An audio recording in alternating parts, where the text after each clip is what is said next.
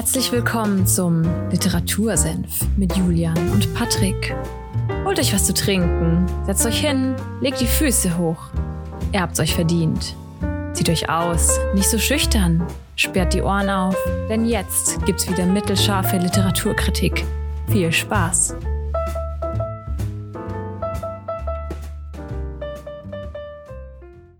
Hallo und damit herzlich willkommen beim Literatursenf. Ihr hört Folge 79 am 21. November.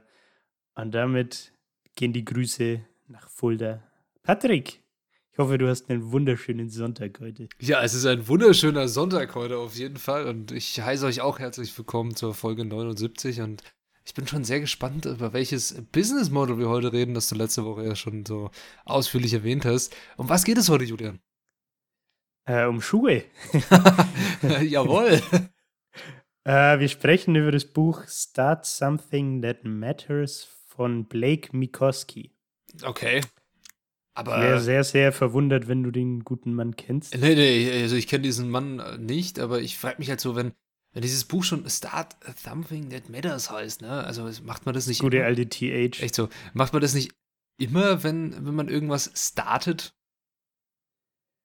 Na, das ist ja die Frage. Ja, genau. In, in, was ist der Kontext? Ah, Ich bin, ja, ich also bin, für wen mattert das Ganze dann? Da bin ich jetzt schon gespannt, was er uns da mitteilen möchte, der, der Blake äh, Malkowski. Ja, Okay. genau. Ja, wie, wie bist du auf dieses Buch überhaupt aufmerksam geworden, Juli? Äh, ich habe äh, im Podcast schon, na, wie heißt der? Stell dir kurz den Blick zum Buchregal. Adam Brown, ähm, The Promise of a Pencil habe ich schon vorgestellt. Ja. Äh, dann dieses Buch und von Yvonne Chouinard, das Let My People Go Surfing. Mhm. Äh, das waren tatsächlich drei Bücher, die ich äh, von, ähm, na, wie heißt der? Meinst du diesen Ryan Holiday? Nee, Nee. nicht den. Von, mir ist der Name jetzt entfallen. Ah ja, Matt Daher von Okay. Theory. Das war mal so ein random YouTube-Video irgendwie, wo er so meinte, äh, ja, er wird so oft nach Buchempfehlungen gefragt. Und da waren diese drei Bücher eben dabei. Und es war dann so ein Impulskauf bei mir, dass ich die mir einfach bestellt habe, weil, ich- keine weil ich den, den Matt feier und dementsprechend mir dachte, ja, wenn der Bücher empfiehlt, dann sind die wahrscheinlich schon cool. Hat sich auch bei allen dreien tatsächlich bewahrheitet. Und ja, deswegen dachte ich mir, können wir da auch mal gerne in einer Podcast-Folge drüber sprechen. Sehr, sehr gerne. Also ich bin, ich habe keine Ahnung von diesem Menschen, wer das ist und was er so gestartet hat, was dann auch mattert. Aber ich, ich da müssen wir heute wahrscheinlich erzählen und auch unseren Hörerinnen und Hörern da einen Einblick geben. Ja, hau raus. Genau, zur, zur Story kommen wir gleich. Ähm, ich wollte kurz noch auf den Blake Mikoski eingehen.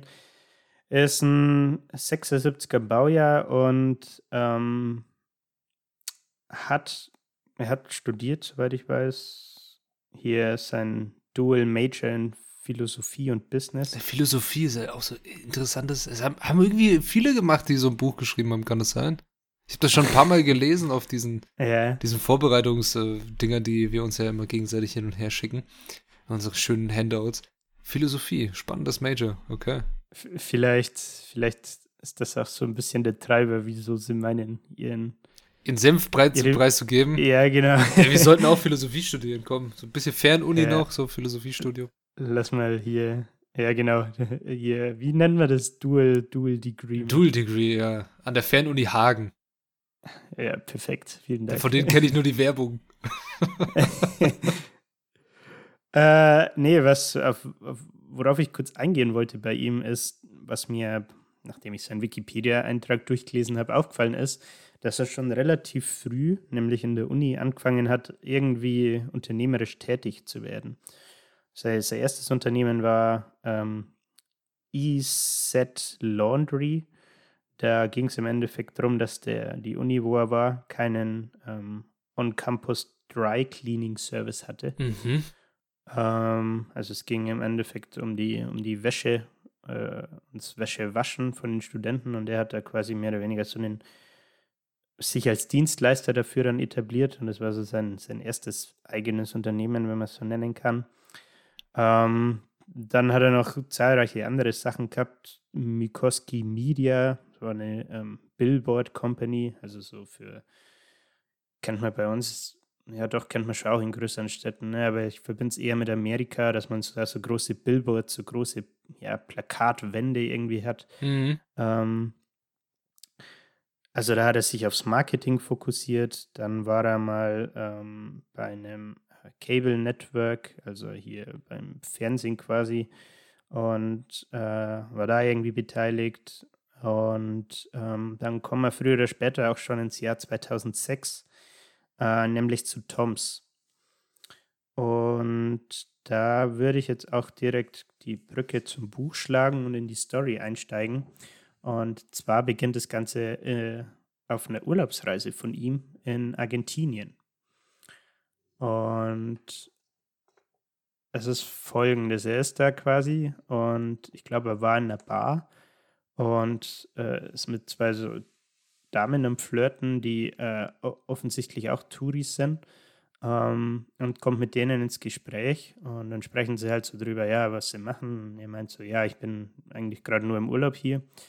Und die erzählen ihm halt so, dass sie Volunteer Work, also Freiwilligenarbeit machen.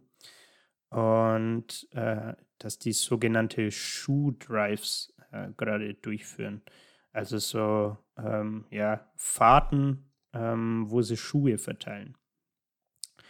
Ähm, um das machen zu können, fahren sie erstmal durch die reicheren Viertel, ich glaube in Buenos Aires, und sammeln da von den reicheren Familien quasi aussortierte oder übrig gebliebene Schuhe ein und ähm, transportieren die dann in die ärmeren Dörfer äh, im ländlichen Bereich, sodass die Kinder da, die keine Schuhe besitzen, ähm, mit diesen Schuhen äh, den Weg in die Schule antreten können. Und äh, die haben dann einen U-Haul. Weißt du, was ein U-Haul ist? Ich habe keine Ahnung, was ein U-Haul ist. Du wirst es mir aber wahrscheinlich erklären. Ja, das ist im Endeffekt so eine, so eine Firma wie, keine Ahnung, Sixt bei uns, bei den Amis. Ah, da kannst du ein Auto so, mieten, oder was? Ja, die so Umzugstransporter quasi okay. äh, zur Verfügung stellen, dass du dir die leihen kannst oder mieten kannst. Und äh, die haben im Endeffekt dann so einen riesen Transporter voll Schuhen. Und der Blake entscheidet sich dann, hey, ich schließe mich den zwei Damen an und helfe denen, die Schuhe zu verteilen. Mhm. Und was sie dann halt machen, ist, dass sie unterwegs sind und er, er spürt irgendwie so diese Energie, die entsteht, weil die, die Kinder so happy und dankbar sind. Ähm, also die lächeln, verteilen Umarmungen und Hugs. Ähm, und im Endeffekt verbringen sie diese Zeit, wo sie dann unterwegs sind, einfach damit halt den Kindern, die barfuß sind, Schuhe an die Füße äh, zu, zu machen, die ihnen Schuhe anzuziehen. Und ähm, genau, das ist dann so das, das, das erste Erlebnis auf dem Weg zu Toms. Ähm, er war dann an, nachdem dieses, also kurze Szenenwechsel, nachdem diese Tour vorbei ist, ähm, trifft er sich mit einem Buddy von ihm. Also es ist ein argentinischer Kumpel, sein Polo-Teacher, glaube ich. Ähm, und das ist der Alejo. Und dann unterhält er sich mit dem eben über dieses Erlebnis und meint so, äh, jo, ich war mit den Damen unterwegs und es war voll das geile Erlebnis irgendwie. Und ähm, ich habe den Kindern da, oder ich habe geholfen, den Kindern Schuhe zu bringen. Und ähm, der Alejo dann reagiert so, ja, eher trocken und sagt, es ist schön und gut, äh, also eigentlich sehr gut, dass sie jetzt ein paar Schuhe haben, aber es sind ja Kinder. So, wer, wer bringt denen das nächste Paar Schuhe? Und weil, also Kinderfüße, das wissen wir ja alle oder haben es alle selbst erlebt, wachsen ziemlich schnell. So, du brauchst eigentlich fast jedes ja, Jahr. Ja, ständig Schuhe. Schuhe halt auch. Ja. ja. weißt du, vielleicht da ein kurzes Ding so, ich, ich habe oft nicht verstanden, wieso man seinen Säuglingen oder seinen, ja doch sehr kleinen Kindern irgendwelche Markenschuhe kauft. Es gibt ja so ganz, ganz kleine äh, New Balance oder ganz, ganz kleine Nikes oder sowas. Ich so, okay. also, ja, wieso, wieso kauft man da keine gebrauchten Sachen? Weil Ey, ganz ehrlich, Kinder wachsen so schnell und du brauchst eigentlich Ja. ständig neue Sachen. Das stimmt. Ja. Ja, krass. Ja, das ist ein interessanter Einfall, dieses Alecho da hatte. So, ja, wie, wie geht's dann weiter? Und bestimmt dachte sich dann der Blake so, oh mein Gott, das ist die Business-Idee oder irgendwie so in der, in der Form. Also seine erste Reaktion ist tatsächlich, ähm, dass er sich, er schreibt in sein Journal und denkt so drüber nach, was der Alecho ihm ja gewissermaßen fast provokant mitgegeben hat. Und stellt sich die Frage, haben wir jetzt äh, bei dieser Tour wirklich was Gutes getan? Oder haben wir was getan, um uns selber gut zu fühlen? Genau, das ist das ist bei vielen so Voluntary Work oder so ist das oft so ein Ding. Tue ich ja wirklich was Gutes oder mache ich irgendwas, dass ich mich gut fühle? Das finde ich, finde ich, Ja. finde ich in- interessant. Das ist ein sehr deepes Zitat. Man, man hat Philosophie studiert hier. ja, das stimmt. Ja, äh, crazy. Nee, also man merkt schon, dass, dass ihn das irgendwie beschäftigt und er da auch so ein bisschen äh, reflektiert danach drüber nachdenkt. Und dann, äh, und das ist tatsächlich auch im Buch mit abgedruckt, dieser Journal-Eintrag von ihm aus dem Tagebuch, ähm, stellt sich die Frage, um das, um quasi den Kids regelmäßig Schuhe äh, bringen zu können, ähm, was wäre denn, wenn wir jetzt mal die Annahme treffen, ich hätte irgendwie ein Geschäftsmodell, das das Ganze unterstützen kann. Und dann kommt das erste Mal der Begriff One for One ins Spiel. Und zwar ist es die Idee, ähm, dass jedes Mal, wenn ein Paar Schuhe verkauft wird, er quasi den Kids ein Paar Schuhe äh, ja, sponsort, schenkt, wie auch immer man es nennen will. Und äh, dann teilt er die Idee mit dem Alecho ein paar Tage später und der explodiert vor, vor Freude und Begeisterung und Enthusiasmus, äh, weil er realisiert, hey, das könnte ja wirklich funktionieren und so könnte man die, die Kids wirklich supporten. Mhm. Und genau, das ist so die, die erste Phase im Buch, würde ich mal sagen, wo quasi diese Idee entsteht und heranwächst, wenn man es so sagen kann. Genau. Dann im nächsten Abschnitt äh, geht es quasi eher so an die praktische Umsetzung. Und ähm, der Blake äh, trifft sich mit dem Alecho in der Garage von ihm. Und ähm, sie lernen, wie man Alpagatas äh, herstellt.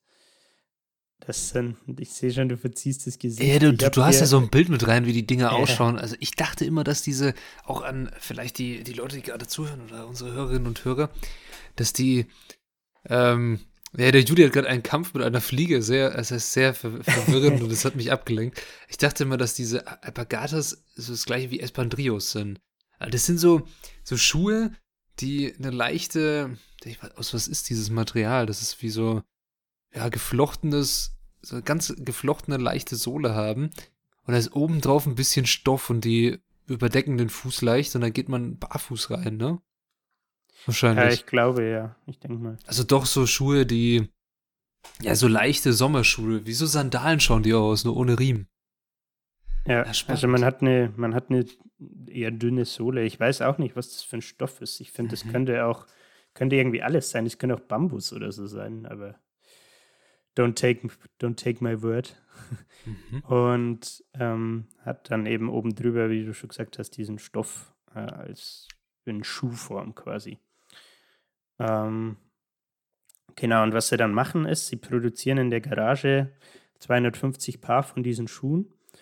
Äh, der Blake äh, packt die in drei Taschen, in drei Duffelbags und fliegt damit erstmal zurück nach LA und versucht dort die Schuhe zu verkaufen, um, ich sage mal, die Geschäftsidee zu testen.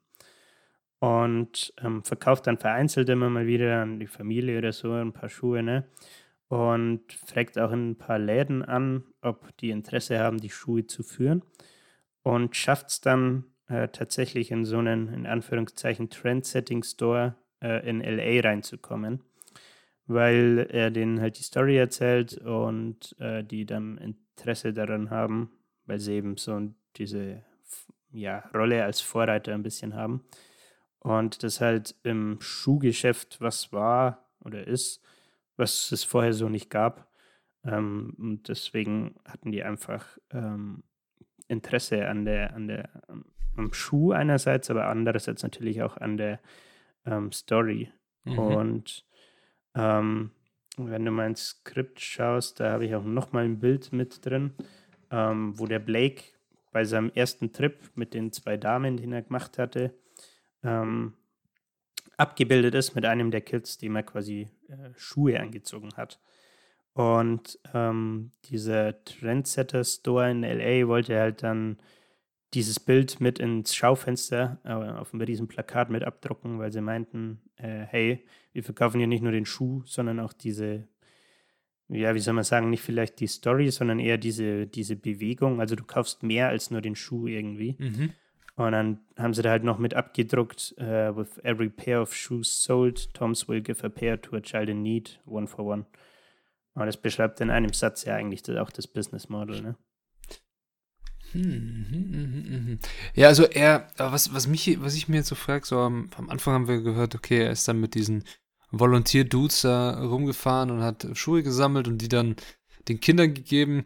Und der Alecho hat ihm gesagt, so, ey, yo, ja, schön und gut, dass du das machst, geil, sonst macht's keiner, aber wie ist denn das? Du hast ihm jetzt ein paar Schuhe gegeben, die passen in drei Wochen nicht mehr. Hm, was machen wir dann? Das ist seine Idee, okay, ich verkaufe die und für jede verkauftes Paar gibt's Schuhe für Kinder, die die brauchen. Jetzt ist nur meine Idee irgendwie, er nutzt ja dann damit aus, dass die Käufer dieser Schuhe genau in seiner Position sind, die sich denken, okay, ich tue etwas und tue ja etwas Gutes und fühle mich dabei gut und gebe ihm dafür Geld für sein Business und er kann es dann halt verwenden, um Gutes zu tun. Also er nutzt ja eigentlich dieses Ding aus, dass man etwas tut, um sich gut zu fühlen. Ist das so die, die Business-Idee dahinter oder interpretiere ich da was falsch? Für mich ist das irgendwie so das Ganze. Verstehst du, was ich meine? Ja, aber ist das schlecht? Nö. Gegenfrage. Nö, schlecht nicht, aber es ist eine interessante Form, wie man dieses Ding, dass man sich gut fühlen will durch Voluntary Work, verwirtschaftlichen kann. Das stimmt, ja. Es ist jetzt nicht Also, schlecht, das, aber das ist ja, wenn du überlegst, so dieses Voluntary Work, die kriegen ja kein Geld dafür, ne? Die, das ist ja kein Ding, dass die jetzt da bezahlt werden oder ähnliches, sondern die machen das ja eigentlich nur, um quasi was Gutes zu tun und um sich gewissermaßen auch gut zu fühlen. Und da nimmst du dieses Ding, dass du aktiv etwas tun musst und spielst es einfach in die Form des Kapitalismus, in den Konsum ein und machst daraus ein Business Model. Es ist nichts Schlechtes in der Hinsicht, aber es ist sehr interessant, wie auf wie vielen verschiedenen Ebenen du Sachen ja, monetarisieren kannst. Weißt du, was ich meine? ja, ja, schon. krass. Aber ich meine, natürlich spielt er damit, dass die, seine Kunden sich quasi dieses, sie kaufen nicht nur ein paar Schuhe, sondern auch dieses Gefühl, ah, mit den Schuhen mache ich jetzt auch was Gutes. Hm. Ähm, aber er macht damit ja auch was Gutes. Ne? Also wir kommen dann später noch auf die Zahlen, ähm, was, im, was Toms im Jahr 2019 und 2020 äh, so abgerissen hat. Ähm, aber ja, natürlich hast du am Ende des Tages recht, dass er, dass er das ausnutzt, in Anführungszeichen, ähm, um eben dieses One-for-One-Business-Model zu haben. Ne? Mhm. Also natürlich, er sagt auch ganz klar, hey, sein Ziel ist nicht, eine Non-Profit-Organisation zu sein. Er will schon auch Kohle verdienen. Mhm. Also ganz klar, es ist eine For-Profit-Organisation. Ähm, aber halt mit dem Twist, dass er nicht 100% auf Profit geht, sondern eben auch viel für diese, ähm, ja, für, in, für diese Kids in Argentinien zum Beispiel mit äh, investiert dann wieder. Mhm. Ja, wie geht das Ganze dann weiter, die Geschichte? Ähm, um es plump zu sagen, es werden immer mehr Leute auf ihn aufmerksam. Ähm, nachdem dieser Store in LA die Schuhe aufgenommen hat, äh, ruft die LA Times an, ähm, sagen, hey, wir haben dieses Bild von dir in dem, in dem Store gesehen. Ähm, das ist ja was, was man in, in, in der Fashion-Industrie so noch nie gesehen hat. Ähm, wir würden gern mal äh, einen Beitrag über dich äh, schreiben und veröffentlichen. Ne? Mhm. Und äh, diese äh, Journalistin, mit der er gesprochen hat, veröffentlicht normalerweise immer samstags. Und er meint so, das war, glaube ich, ein TED-Talk, wo ich die, die Story her habe. Das fand ich ganz witzig. Er meinte so, ja, er hat am Samstag dann die LA Times gekauft, nichts drin. Und dann dachte er sich so, ja, okay, vielleicht haben sie es wieder verworfen, was weiß ich, ne? Und dann war er am äh, Samstag feiern und wachte halt am Sonntag ziemlich verkatert auf. Ähm, und er hatte so ein, ja, so ein Regeltreffen mit seinen Boys, dass sie sich sonntags immer in so einem Café zum Brunchen getroffen haben. Ne? Mhm. Und er sagt dann noch so, ja, die, die Webseite hat er so eingerichtet gehabt, dass er immer eine Mail bekommt, äh, wenn eine Order reinkommt, weil es halt zu dem Zeitpunkt drei, vier Orders am Tag waren und es überschaubar war. Und als er an dem Sonntag dann aufsteht, start, startet das in BlackBerry damals noch. Und das Ding äh, vibriert einfach 20 Minuten lang, bis der Akku leer ist und ähm, geht dann natürlich wieder aus. Also konnte, hat er keine Chance gehabt, irgendwie das Ding zu checken, weil es einfach die ganze Zeit nur am Ausflippen war. Ja, dann trifft er sich mit seinen Boys äh, beim Brunch und der eine springt ihn an und schreit so rum durchs ganze Café. Alter, das ist ja voll geil. Was ist los? er so, hä? Wir treffen uns jeden Sonntag hier. Ist jetzt auch nicht so besonders irgendwie. Mhm. Ja, und dann zeigt er ihm halt die LA Times und die Tom Story hat es tatsächlich aufs Cover geschafft. Das ist krass, Äh, auf jeden Fall. Und allein an diesem Tag haben sie 2500 Paar äh, wegen diesem Artikel verkauft. Während er 130 Stück daheim hatte, 130 Paar. also da ging es dann mit Lieferschwierigkeiten das erste Mal los. Und ja, dann äh, geht es halt weiter. Er, das Ganze wächst und gedeiht. Ne? Er, er nutzt Craigslist, um zwei, drei äh, Praktikanten sich anzustellen. Ähm, und geht dann auch tatsächlich zu, nochmal zurück nach Argentinien und sagt zum Alejo, hey, wir müssen ein bisschen, wir brauchen nicht nur deine Garage, sondern noch zwei, drei andere. Wir brauchen äh, mehr Paar Schuhe, um es einfach zu sagen. Ja. Und dann schaffen sie es irgendwann so 800 Stück oder 800 Paar ähm, pro Woche herzustellen in vier verschiedenen Garagen.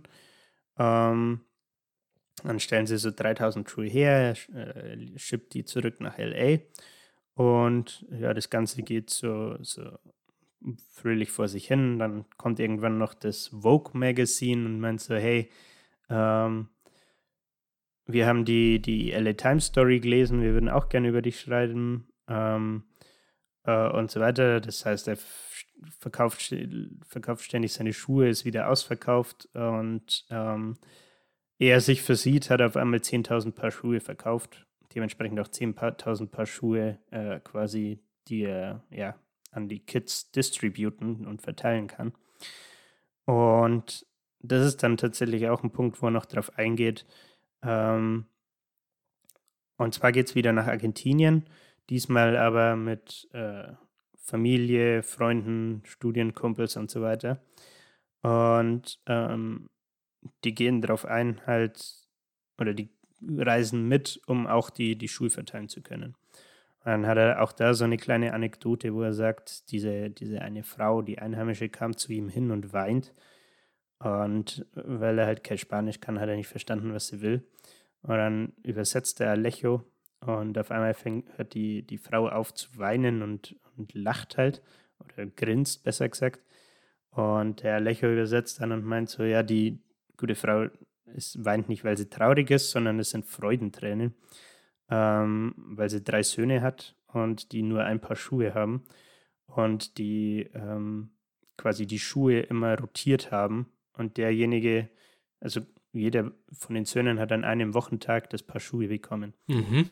Und wer das Paar Schuhe hat, konnte in die Schule gehen, die anderen beiden nicht, weil das halt, keine Ahnung, die, die Strecke zu weit ist und das von den Füßen her nicht machbar ist. Und das ist halt auch so ein Punkt, wo er dann noch drauf eingeht, auch zum Beispiel in diesem TED-Talk, dass diese paar Schuhe für die äh, Kids dort halt nicht nur Schuhe sind, sondern denen halt auch äh, Bildung ermöglichen, so, ne? Dass sie den Schulweg antreten können. Ähm, ob das jetzt am Ende des Tages wirklich so ist, sei mal dahingestellt. Ähm, aber sicher ein, ein netter Side-Effekt. Ja, und das ist dann so die, der Punkt, ähm, wo er entscheidet, hey, wir müssen oder ich äh, gehe jetzt wirklich all in mit diesem Toms Business. Toms steht, by the way, für Tomorrow's Shoes, mhm. falls sich das interessiert hat. Und äh, ein paar Jahre später sind sie dann ähm, bei einer Million Schuhe ähm, und er trifft auch die Entscheidung, dass er noch äh, expandiert und zwar ins Bereich äh, Sehhilfe. Ähm, das heißt, er verkauft äh, Sonnenbrillen und Brillen und mit jeder Sonnenbrille oder Brille, die verkauft wird, ermöglicht er auch wieder durch das One-for-One-Model äh, entweder einem Kind ähm, eine so Prescription Glasses, also einfach für, ähm, ja, eine Brille am, am, Ende des Tages oder auch so eine irgendeine spezielle Eye Surgery, also eine Augen-OP. Äh, für, ich weiß jetzt leider nicht mehr für was genau, aber auf jeden Fall hilft er auch da wieder und erweitert das Ganze. Ähm, genau, und die, die Quintessenz aus dem Buch ist letztendlich dann äh, Giving feels good. Und er, er, er sagt halt, ähm, wenn du diese, diese Giving Strategies, ein One-for-One-Business Model, ähm, richtig aufsetzt, dann hilft dir das tatsächlich auch selbst mehr Profits zu machen. Ähm, weil deine Kunden im Endeffekt zu deinem Marketing-Department werden ähm, weil du ihnen die Möglichkeit gibst, nicht nur ein Produkt zu kaufen, sondern halt auch diese, ja, eine, eine Bewegung gewissermaßen irgendwie beizutreten. Ne? Erzählte, genau das ja. ist das, was ich vorhin meinte. Genau dieses Ding mit, du kaufst nicht einfach nur einen Schuh, sondern du kaufst einen Toms. Weil ja. der ist Tomorrow's Shoes oder du, du, weiß ich nicht, mir fällt kein anderes gutes Beispiel für so eine Firma ein, die sowas macht, aber es gibt viele, die das ausnutzen. Es gibt viele, die sagen, okay, du kaufst ein Produkt, nehmen wir mal eine Wasserflasche vielleicht beispielsweise, du kaufst diese Wasserflasche und dafür recyceln wir so und so viel Müll naja. aus dem Ozean. Lass oder sowas. Patagonia nehmen. Patagonia, ja, haben wir drüber auch gesprochen, ja. Patagonia ist auch ein gutes Beispiel. Es ist so ein Ding, der, die Märkte, die wir heute haben, sind so gesättigt und so überflutet von Möglichkeiten. Also ein Schuh, schau, schau dir mal diese, ah, wie heißen die nochmal, Alpagatas, ähm, die Schuhe? Äh, Alpagatas, genau. Diese, ja. diese Schuhe sind an sich nichts Besonderes. Es sind ganz schicke Sommerschuhe für ja, leichte, leichte Temperaturen und alles und man kann da ein bisschen mit auf der Terrasse rumlaufen und sowas. Aber an sich ist das nichts Besonderes. Er hat jetzt kein besonderes Design oder sowas, sondern er muss irgendwie einen Impact haben. Warum soll ich mir jetzt genau diesen Schuh von deiner Firma kaufen? Warum? Naja, ja. weil Tomorrow's Shoes halt, ne? Du bist in einem Movement drin und du unterstützt das. Zum Beispiel, ein Negativbeispiel wäre jetzt halt äh, Nestle als Firma. Dass mhm. Nestle ja oft in sehr, sehr und auch zu Recht in der Kritik steht, dass sie in unterschiedlichsten Ländern versuchen, Wasser und Wasserquellen zu privatisieren, dass ein grundsätzliches Recht auf Trinkwasser nicht besteht, sondern dass eine Abhängigkeit besteht von diesem Unternehmen. Also dass Leute, die da leben, in eine Abhängigkeit gezwungen werden von einem Konzern. Also es quasi zu einem einer Abhängigkeit eines Landes von einem Unternehmen kommt, was nicht sein darf. Also das ist etwas total gegen Menschenrechte, gegen Völkerrechte und alles. Mhm. Und darum steht auch Nestle sehr stark in der Kritik und dann gibt es ja auch Leute, die sagen, nein, kauf keine Produkte von Nestle und es werden Listen erstellt, was alles zu Nestle gehört und sowas, dass du eben nicht in diesem Movement drin bist. Aber dann gibt es wieder gute Brands, wo du dann in diesem Movement drin sein sollst. Und dieses ganze Ding bewegt sich ja auf einer schweren Ebene oder was heißt schweren, auf einer undurchsichtigen Ebene von Firmen, die quasi versuchen, auf diesen Movement-Hypes mitzuschwimmen. Sehr, sehr, ja. sehr, sehr spannend. Also das, und ja, klar, dein, dein Kunde wird dein Marketing. Er hat, er so. hat tatsächlich da auch ein Beispiel dann, das fand ich ziemlich witzig irgendwie. Und zwar meinte er, er war jetzt am Flughafen und sieht so eine Frau, die Toms Schuhe trägt, ne? Mhm. Ähm, und spricht die dann so an und äh, er hat gar nicht gefragt, was sind das für Schuhe, sondern nur so gesagt, hey, sie, sie haben coole Schuhe. So mhm. einfach als Aussage. Und bei der Frau ist dann einfach alles rausgeplatzt und die hatte den Drang, ihm zu erzählen, hey, ja, voll geil, die, die Marke heißt Toms und die haben dieses One-for-One-Business-Model und die helfen damit Kids in Argentinien, bla bla bla. Und wusste halt natürlich nicht, dass er der CEO ist. Mhm. Aber das, das hat er halt dafür als, als Musterbeispiel genannt, dass die Leute das dann gerne auch weitererzählen. Ne? Ja, ich habe ich hab ein bisschen ein Problem mit diesem Business Model, aber an sich ist es eine, eine gute Idee, dass du deine, deine Menschen so hin oder deine Kunden, deine Menschen, was zum Teufel, deine Kunden, deine Customers so hindrückst, dass die natürlich bei deiner Marke bleiben wollen, weil man braucht ja immer, wie heißt man das, ähm, ah, die, die Brand Identity und sowas halt, ne? Und man sich hm. damit wohlfühlt mit dem Ganzen. Gibt es ja tolle, tolle Fachbegriffe und tolle Seminare auch drüber, wie du deine Marke aufzubauen hast, dass deine Kunden da Bock haben, sich damit zu, die offen zu tragen und zu zeigen, dass sie das auch haben.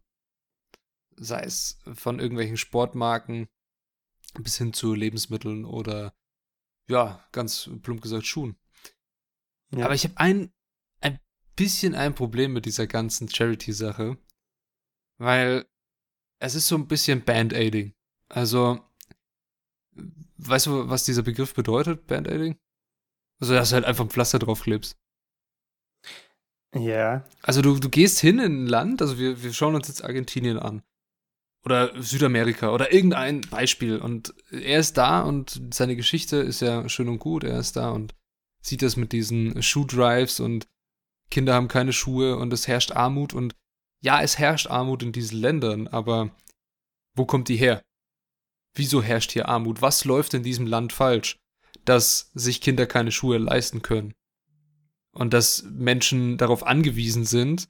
Und jetzt kommen wir zu diesem Wort. Allein sich dieses Wort angewiesen sein, also abhängig von Spenden, erzeugt ja wie der Name schon sagt, eine Abhängigkeit. Also er geht dahin und macht etwas Gutes, es ist keine Frage, dass das etwas Schlechtes ist, und spendet diese Schuhe. Und dann macht er die Bevölkerung ja abhängig von seinen Spenden. So, jetzt kann der Staat natürlich sich zurücklehnen gewissermaßen und sagen, okay, meine Bevölkerung ist zwar abhängig von einem Unternehmen und ja, da muss ich ja dann nichts mehr tun, um Armut zu bekämpfen. Und was wiederum passiert in dieser Volkswirtschaft, du hast ja auch lokale Anbieter von Schuhen, die Schuhe herstellen, die diese Apangatas ja hergestellt haben, verkauft haben, davon gelebt haben, den ihr Geschäft zerstörst du damit. Dieses Beispiel basiert auf diesen Kleiderspendedingern. Also, die kennst du bestimmt auch, die sind ja überall bei mhm. uns hier. Wenn du da alte Textilien spendest, dann gehen die sehr oft oder öfter auch mal nach Afrika runter und werden da auf Märkten verkauft. Also sie werden oft auch nicht gespendet. Und wenn die verkauft mhm. werden, zerstörst du dadurch, dass Ware aus Europa kommt, die vielleicht auch noch Markenklamotten enthält und Leute, die keinen Zugang zu diesen Klamotten haben, aber trotzdem den Zugang zum Internet und Markenklamotten sehen, lieber die haben wollen als ihre ansässigen Kleinunternehmen, dann zerstörst du wieder denen ihre Lebensbereitschaft. Darum, oder ihre, ihre Lebensgrundlage, nicht Bereitschaft, um Gottes Willen. Darum ist das Problem, finde ich, ein bisschen so, okay, du hast ein Problem, das ist grundlegend Armut und packst dir irgendwo eine Ausuferung davon vor, Kinder haben keine Schuhe und sagst, okay, wir machen One-for-One-Business-Model, batsch, gelöst. Das stört mich ein bisschen, aber ja, allerdings sagt er auch nicht unbedingt, dass es gelöst ist. Nee, also gelöst auf keinen Fall, aber wir, ja, wir erzeugen trotzdem oder er erzeugt trotzdem in seiner Firma ja eine Abhängigkeit. Ja. Und also, sie sind, ja. sind auch darauf angewiesen, also blöd gesagt, wir haben einen, einen Flow von, einen Income-Flow von Schuhen, die er spendet. Und die ist ja gleichzeitig gekoppelt an seine Umsatzzahlen. Also sobald One for One, sobald jemand kauft, gibst du, kriegen wir, kriege krieg ich einen Schuh. Wenn ich jetzt ein armes Kind bin und jemand in den USA kauft einen, einen Toms Schuh, kriege ich einen Schuh. So, kauft jetzt aber keiner diesen Schuh, kriege ich keinen Schuh. Und ich habe aber auch keine Möglichkeit, mir trotzdem diesen Schuh zu sichern. Sondern mhm. ich bin immer darauf angewiesen, auf das Wohlwollen eines Unternehmens, das nicht aus meiner Heimat Ja. kommt und auch so hart es klingt, hört sich das etwas sehr, sehr stark in ganz abgewandelter Weise ein bisschen nach Kolonialismus an, aber das möchte ich nicht unterstellen. Weil da sind auch die Okay. Länder abhängig gewesen von dem Wohlwollen der Kolonialmächte. Ja, aber könnte man nicht auch in die andere Richtung argumentieren und sagen, dadurch, dass er in Argentinien produziert, in, in den vier Garagen schafft er für die Leute, die da Wie das jetzt arbeiten, ausschaut, weiß ich nicht. Wie das jetzt Das ausschaut, kann ich auch nicht sagen, wie es ne? gerade das, ist. das Ding ist, ja, du, du produzierst natürlich, schaffst Arbeitskräfte. Und jetzt kommen wir wieder zu diesem, diesem altbewährten äh, Problem, das wir in sehr vielen, äh, ja, auch noch äh, Entwicklungsländern haben. Wir produzieren da, wir haben da Arbeitsplätze geschaffen, aber was machen wir mit den Produkten? Die Produkte sind nicht für den Markt bestimmt. Die sind für Hm. den anderen. Das hast du ja mit sehr vielen so Anbauformen in Südamerika, Afrika, wo du irgendwelche Obst- und Gemüsesorten anzüchtest, die nicht für den heimischen Markt sind, sondern die, die sehen davon nicht. Die bauen es vielleicht an, aber das geht alles nach Europa, weil wir halt Bock auf Avocados haben oder auf, keine Ahnung, Ananas im tiefsten Winter oder so, irgendwas. Und du ziehst sozusagen die Produkte weg. Aber andererseits bleiben ja auch ein paar von den, oder die Hälfte der Schuhe trotzdem dann da. Ja, das, das stimmt natürlich. Aber äh, du siehst, es ist, es ist ein schweres Ding. Und ich finde, ich finde Ja. es eine gute Form, also besser als gar nichts zu tun, definitiv. Was ich noch sagen wollte, weil du meintest, man erzeugt diese Abhängigkeit, aber man, man könnte doch dann auch argumentieren und sagen, dadurch, dass du den armen Familien die Möglichkeit anbietest, gratis Schuhe zu bekommen, können sie das Geld, das sie dafür aufbringen müssten, vielleicht auch für, was weiß ich, Schulbücher ausgeben oder so oder für Essen stattdessen. So, ne? Also, Klar. ich glaube, dass man halt auch in die andere Richtung argumentieren könnte. Allerdings sehe ich auch, was du vielleicht ein bisschen meinst, was, was oder was ich mich fragen würde, den Punkt Fairness. So. Mhm. Also, wie stelle ich sicher, dass die Schuhe gleichmäßig verteilt werden und so, ne? Was dann ja wieder eine ganz andere Diskussion auslöst. Ja, auf, äh, also das, das stimmt, Fairness. Wie werden sie klar, wer bekommt jetzt so einen Schuh, wenn zwei da sind und drei Kinder? Wer teilen die sich jetzt Ja. welche oder wie? Aber das mit dem, mit dem Geld, was du noch hattest, ja klar, das Geld kann man für andere Sachen verwenden, Nahrung, andere Investitionen, Schulgeld, wie auch immer. Das, das Problem ist nur, wieso ist es überhaupt zu dieser Situation gekommen, dass kein Geld da ist? Also wo kommt diese ganze Armut her? Wo kommt dieses starke Arm-Reich-Gefälle in vor allem südamerikanischen Ländern her? Und an der Ursache anzugreifen, ist meiner Meinung nach besser als einfach sich eine Sache rauszupicken und zu sagen, bumm, passt. Aber es ist, Ja. es ist immer noch besser, etwas dagegen zu tun, anstatt nichts zu machen. Also ja, wie er schon gesagt hat, äh, Giving is äh, amazing oder wie auch immer er das formuliert hat. Sharing is caring, so nach dem Motto. Ja, also ich finde es eine ne gute Sache und ich finde es auch eine gute Sache, dass sie andere Fördervereine und Partner fördern. Nur sollte man sich auch mit den Ursachen solcher Probleme befassen. Ja. Und ich finde diese Geschichte, so wie er sie in diesem Buch erzählt und wie du sie jetzt uns hier erzählt hast, schon so ein bisschen sehr, sehr stark verschönlicht.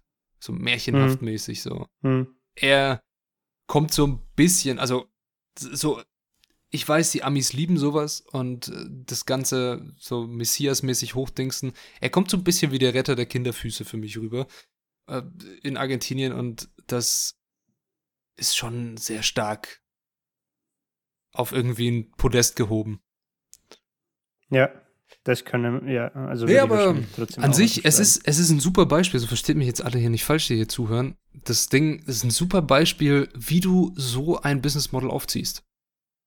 Wie du Ja. eben genau diese Bereitschaft der Bevölkerung, mehr zu zahlen für quasi gemeinnützige Projekte, ausnutzt, um ein Geschäftsmodell draus zu basteln.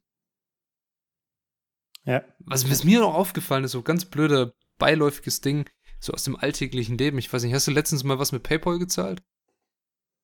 bestimmt, ja. Ist dir aufgefallen, dass da unten so ein Button jetzt ist, dass du einen Euro spenden kannst?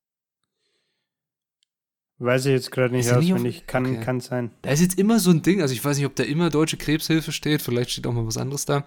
Aber du kannst immer, wenn du was, also mir so aufgefallen, wenn du PayPal irgendwas zahlst, zahlst du keine Gebühren und alles.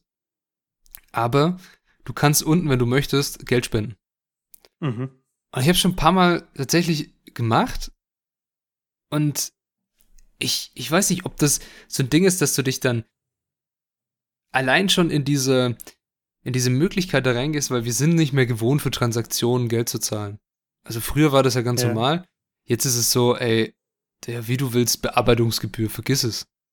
Der Kunde möchte ja. eigentlich, wir sind so hinerzogen worden, dass wir, wir sehen ein Produkt, wir wollen das haben, Versand, oh, nee, Alter, vergiss es. So, es gibt ja auch so viele Memes, so irgendwie, du siehst ein Ding, 100 Euro, ja, kaufst du, 95 Euro und 5 Euro Versand kaufst du nicht.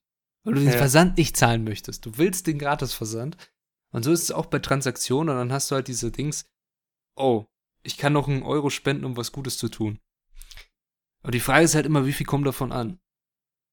Das ist so das, das andere ist wieder Ding, ein ganz anderes Thema, ja. Du, du hast, Aber auch eine gute Überleitung. Genau. Du, du, nimmst, du nimmst es weg, so diese, diesen Prozess, aktiv irgendwas zu tun, nimmst du soweit es geht, vom Endverbraucher weg und mach's ihm sehr convenient. So, ich drücke da auf den Knopf, ein Euro wird abgebucht, schön und gut, ich fühle mich super. Wo, wo der Euro hingeht, vertraue ich einfach mal meinem Dienstleister, wie PayPal mhm. in diesem Fall oder Toms. Wo geht mein Geld für meinen gekauften Schuh hin? Vertraue ich denen.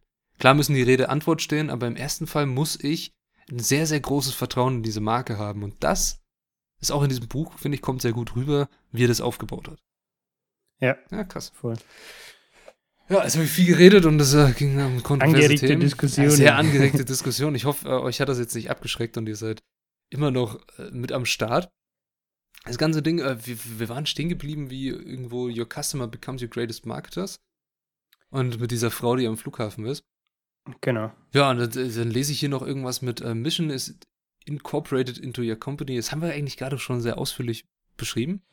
Ja, also was er damit halt sagt, ist zwei Dinge. Einerseits dadurch, dass du diese Mission oder diese Storyline um deine Marke oder Firma hast, kannst du ähm, äh, Talente quasi auf dich aufmerksam machen und gute Mitarbeiter ähm, für dich gewinnen und äh, gleichzeitig auch äh, coole Partner, ähm, weil sie mit dir arbeiten wollen ähm, weil du dich halt durch die Story zum Beispiel von anderen Schuhen irgendwie abkapseln kannst, ne? Oder das, das Ganze dich, dich das Ganze einzigartig macht oder was. Ähm, es waren noch zwei Punkte, auf die ihr im Buch auch eingeht. Und ja, ich habe es vorhin schon gesagt, und ich glaube, das ist dann auch ein ganz cooles Schluss, Schlusswort. Du hast eine Überleitung gegeben und zwar, was kommt denn letztendlich an von deinem Euro, den du bei PayPal spendest. Mhm. Und ähm, es gibt einen ähm, Tom's Impact Report, heißt das Ganze. Kann man äh, online nachlesen äh, oder einfach mal googeln oder so, finden wir bestimmt. Und äh, da habe ich mal rausgezogen, was so 2019 und 2020 im Rückblick ähm, für Toms in Zahlen bedeutet hat. Und ähm, es war tatsächlich so, dass sie äh, sieben Millionen und ein paar zerquetschte Paar Schuhe gespendet haben. Und zusätzlich, was sie nebenher auch noch machen, ähm, ist, dass sie bestimmten Partnern ähm, Förderbeiträge zukommen lassen. Mhm. Ähm, und das waren auch nochmal äh, Beiträge im Wert von 4,4 Millionen US-Dollar. Und das ist halt so im Endeffekt wie du, wie du sagst, die müssen Rede und Antwort stehen. Ne? Das ist so äh, am Ende des Tages der Report von Toms für seine Kunden, ähm, was, was denn eigentlich umgesetzt wird und was am Ende des Tages passiert. Okay, 4,4 Millionen ist schon auf jeden Fall viel Geld. Also, in, jetzt würde mich nur interessieren, in welcher Relation das zum Gewinn oder zum Revenue dieser Firma steht. Das weiß ich leider nicht. Das, das weißt du nicht, ne? Nachschauen. Müsste man nachschauen. Also es wäre auch sehr interessant, dass man sich sowas mal anguckt und sich so sagt, okay, wie ist es eigentlich? Ähm, Ja, wie ist das eigentlich so im Vergleich zu den anderen Zahlen? Hm. Ja, spannend, aber sehr, sehr interessantes Thema und ich glaube auch eine sehr inter interessante ja, Diskussion, die wir geführt haben, ne? Definitiv. Ja. Schön was. Schön was. Also ich habe hier irgendwo noch so ein Zitat von der ähm, Wirtschafts... Ach so, ne, es ging um Tom Taylor. Fuck, jetzt habe ich falsch nachgeschaut. Nicht Toms. Weil da stand irgendwie, Tom Taylor macht wieder Gewinn. okay. haben scheinbar vorher Verlust gemacht. Ja, hast du noch irgendwie äh, abschließende Worte von, vom schlauen Autor oder die, die du da mitgenommen hast aus diesem Buch? Äh, ja, ich kann, kann noch ein Zitat reinwerfen. Und zwar. Schmeiß rein. Just nine months ago, this started with a sketch in my journal, and now we were about to provide 10,000 pairs of sh new shoes to children in need. This is when it really hit me that a simple idea could have real impact, and that a pair of shoes could create so much joy.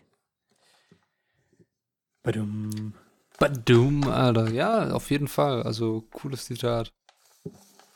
Was, ich, also, weißt was mir jetzt nur gerade so in den Kopf kommt? Er ist ja Ami, ne? Yes, sir. Wir haben ein sehr, sehr großes, oder was heißt wir, die USA, Vereinigten Staaten, fix, haben ein, auch ein sehr großes Problem mit Armut. Und nicht erst seit gestern, sondern oft. Ja. Was ich mich nur gefragt habe, wieso outsourcen? Und wieso Du meinst, wieso er das Ganze in Südamerika? Ja, wieso Südamerika und nicht Amerika? Spannende das Frage. Hat es, hat es vielleicht einen größeren Impact auf Leute, die in einem Industriestaat wie USA leben, wo sowieso, ja, das Gefälle zwischen Arm und Reich ist riesig, aber wir haben trotzdem riesengroße Kaufkraft und riesengroße Ding irgendwie was zurückzugeben, aber nicht für unser Land, weil wir nach dem American Dream leben und jeder kann ja hochkommen vom Tellerwäscher zum Millionär, man kennt's. Aber andere Länder, die nicht diese Möglichkeiten haben, weil wir sind ja das Land der unbegrenzten Möglichkeiten, was zurückgeben wollen. Wäre interessant, ob das so eine soziodemografische Frage ist. Aber hm. ja, das wäre zum meinem Schluss. Kannst du ja mal einen offenen Brief an Toms schreiben. einen offenen Brief, jawohl. Ja, aber an sich, wie fandest du dieses Buch und würdest du es empfehlen? Äh, ich fand, also die Story, wie du schon sagst, ist so natürlich typisch amerikanisch angehaucht. Ähm, es ist ganz cool. Ähm, er verkauft sich natürlich auch so ein bisschen als Messias und möchte den Leser oder die Leserin an, an diesem ähm, ja, One-for-One-Business-Modell auch teilhaben lassen und natürlich aber auch inspirieren oder anregen, dass man seinem eigenen, was weiß ich, seiner eigenen Unternehmung irgendwie nachgeht, was auch immer das sein will. Ähm, und was halt im Buch definitiv noch mehr durchkommt, als wir jetzt im Podcast besprochen haben, ist, also im Podcast hatten wir jetzt eher den Fokus auf der Story natürlich auch, ne? So um was geht's, mhm. wie kann man da hin und so.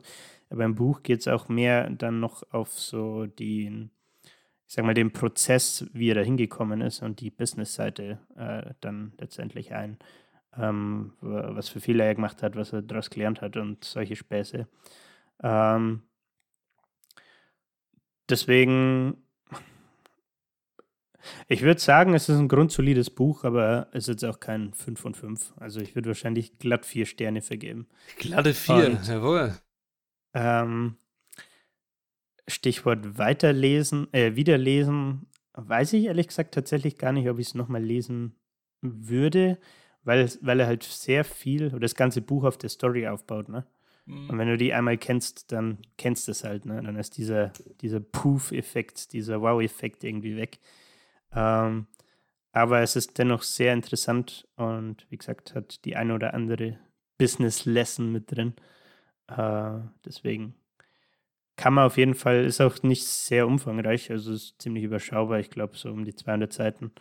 Äh, kann man auf jeden Fall mal zwischendurch, äh, wenn man auf der Suche nach Inspo ist, äh, mit reinbringen und ja, durchlesen.